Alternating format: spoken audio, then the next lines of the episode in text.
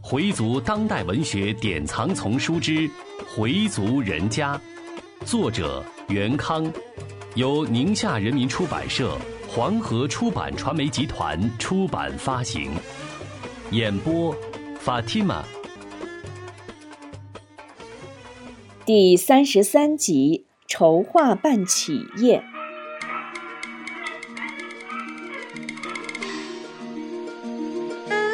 佩东开始筹划属于自己的事业，开办清雅斋板儿香厂了。过去在工厂里，他也经常指责那些头头挑过他们的毛病。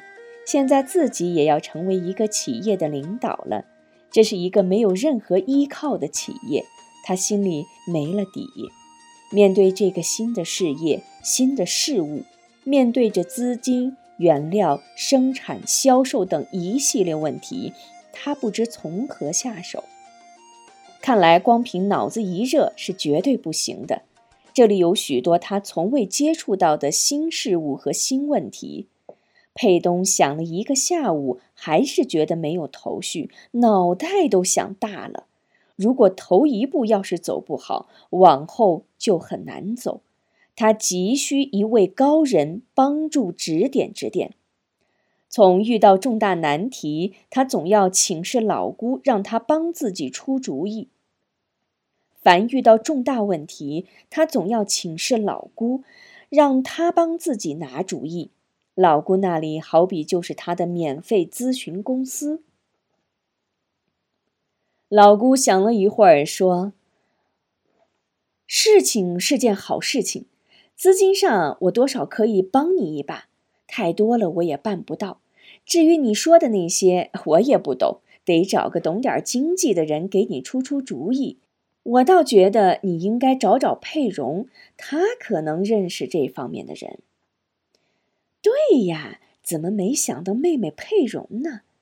于是他马上给佩蓉打电话，请妹妹帮助给他推荐个人，帮他测。帮他筹划筹划。听完哥哥的打算，佩蓉说：“办企业可不是件简单的事，要考虑好，万一赔了的话，家里可是担当不起呀。”佩东的态度十分坚决，而且很有自信心。佩蓉说：“既然哥哥的决心很大，我也支持你干。我认识一个会计师，我看这样，请他吃顿饭。”咱们边吃边聊，让他帮你出出主意。佩东高兴地说：“可以呀，说好了，由我买单。”佩蓉揶揄道：“哼，你是大经理。”过了几天，佩蓉来电话说他已经跟那个会计师谈了，人家愿意见见，地点就定在他们单位附近的东来顺，晚上七点，并嘱咐他早点去。撂下电话，佩东心里咯噔了一下。东来顺，我的妈呀，在那儿请客，那得花多少钱呢？少说也得四五百，半个多月的工资呀！他现在手里没那么多钱，顶多才三百，怎么办？跟爸爸伸手，他不好意思。上哪儿去借？对，跟妻子说说，妻子那里还可以凑上两百。晚上六点半，他掖着五百块钱去了王府井的东安市场。他已经好几年没有来这里了。王府井变化真大呀，路宽了，街道已经不再是原先的样子，两旁都是高楼大厦。原来路口的麦当劳不见了，东边是一片豪华的建筑——东方广场。再往北是新建的新华书店，比过去的气魄大多了。王府井百货大楼虽然还是五十年代的基本结构，但外观已经焕然一新了。走进东安市场，就好像进了一座豪华宫殿，和外面的闷热相比，里边凉快得很。在这儿过一个难熬的暑天倒是不错。透明的快速升降梯让他感到有点眩晕。两面的商店里陈列着时髦的男女服装，每件的价格都不菲，不少在七八百甚至几千元以上。他转了几层，看看表，已经七点了。他匆匆上楼，来到东来顺饭庄。佩蓉已经在那里等候了，见了哥哥就说：“你怎么才来？人家都到了。”佩东说：“他怕来的太早，就在那儿转了转。”说着，兄妹一起走进一个包间，包间里坐着一个干巴老头，穿着一件米色的 T 恤衫，一条米色的裤子。虽然只有为数不多的头发，但梳得溜光。佩东赶紧上去跟那人握手，忙道：“堵车堵得厉害，对不起，对不起，让您久等了。”对方说：“没关系，我也刚到。我来介绍一下吧，这位先生就是有名的会计师任老师，这是我哥哥米佩东。任炳印。”米佩东，哎，咱们边吃边聊吧。说着，他们重新落座。任炳印是长辈，佩蓉让他做上手。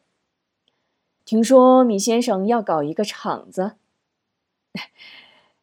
瞎想的。米佩东见了长者，下意识的抓抓脑袋，随口说了句不太得体的话。听米经理说。贵府就是清雅斋的香肠，那可是百年老字号呀。现在光这一字号就是一笔无形资产呀。任秉印说着，佩东也来了情绪。是啊，我祖爷爷那辈儿就做把香，到了我父亲这辈儿就扔下了。现在我们想再把它恢复起来。好，好，任秉印连说了几个好。现在不知您有什么打算呢？我不瞒您说，对搞企业 我可真是一窍不通啊，还得请老前辈您多多指教。佩东的这句话说的还比较得体，然后他就把自己的一些想法一五一十的说了。灵了说：“我的想法是先把摊子支起来，稳着点干，不求快，把基础打好了再大干。”这又得到会计师的赞许。好，这个思路是对的。前期的准备工作也不能少啊。然后他就把办企业的一些必须具备的东西、企业经营的基本套路、基本策略等讲了讲。当然，这只是我的一点小建议，不一定正确，仅供米先生参考。米佩东听着任先生讲的内容，像是一个小学生在认真的听课。听完后，他的脑子更清楚了，自己的一些想法原先是凌乱的、无序的，经任先生一梳理，就更清晰了。他想请任先生出任自己的经济顾问。任先生摇摇头：“我这些恐怕已经过时了，不足为训。”还是请一位更合适的人来帮你谋划吧。”佩东诚恳地说，“就您最合适，您说吧，一个月给您多少？”任先生笑了笑说：“我只是跟您随便聊聊，随便聊聊。”佩蓉在一旁敲边鼓。任说：“我哥是诚意请您，您就帮帮他吧。”任先生说。今天跟你说实话吧，我是看中了你们家这块牌子了，我觉得它很有开发潜力。假如搞好了，可以打到全国，甚至打到海外去。假如经营不好，把老牌子砸了，可就很难东山再起。那天佩蓉跟我一说，我就想帮这个忙。现在你就是攥着两个拳头。什么都没有，要搞出个事业来，并非易事。我能帮你多少，就尽力帮你；不成功，你也别赖我。现在咱们先不谈钱，真要给，说句不好听的，你现在的经济实力也支付不起。我们只是朋友，帮你谋划谋划，出出主意。具体事儿我做不了，将来你还得请个会计师，那就不是我做的事情了。佩东感激地说：“ 那就太谢谢您了。”佩蓉站起身说：“我去趟洗手间，你先跟任叔谈着。佩东就继续听任叔，第一步应该怎么做，下一步应该怎么做等等。他说：“我就怕选不好帮手，最后让人给坑了。你记住一条：太便宜的事不干，天上掉馅饼的事从来都没有。别信那些立马就能赚大钱的鬼话，特别是当你已经觉得很顺利的时候，最容易大意。”或者说最容易得意忘形，这也就最容易出问题。一般开始都是比较稳重、小心谨慎的，等情况一好起来，人的脑袋就容易发热，这时候就一定得小心，千万别让人给套了去。这就跟新司机上路一样，刚开始上路都特别谨慎小心。等开上一段时间，路况熟了，开的也顺手了，就像开快车。一快就出事儿了。其实你们伊斯兰教的人很会做买卖的，阿拉伯人就很会经商，他们也很讲信誉。我虽然不信什么教，但我很敬重你们回族人，你们诚实本分。我跟一些老回民都有很深的交情。正说着，佩蓉回来了。佩东看饭也吃的差不多了，就起身去买单。佩蓉说。别去了，我已经结过了，怎么能让你花呢？说着就把钱塞给妹妹。佩蓉坚决不要。你的情况我还不知道，再说我也可以报销嘛。佩东就不再谦让。走出了东安市场，佩东心里非常舒畅。今天简直就是上了一堂经济管理课。他非常喜欢任叔这个老人，也非常感激妹妹佩蓉。如果不是他自己还在瞎摸瞎撞，理不出个头绪来不说，弄不好就全砸了。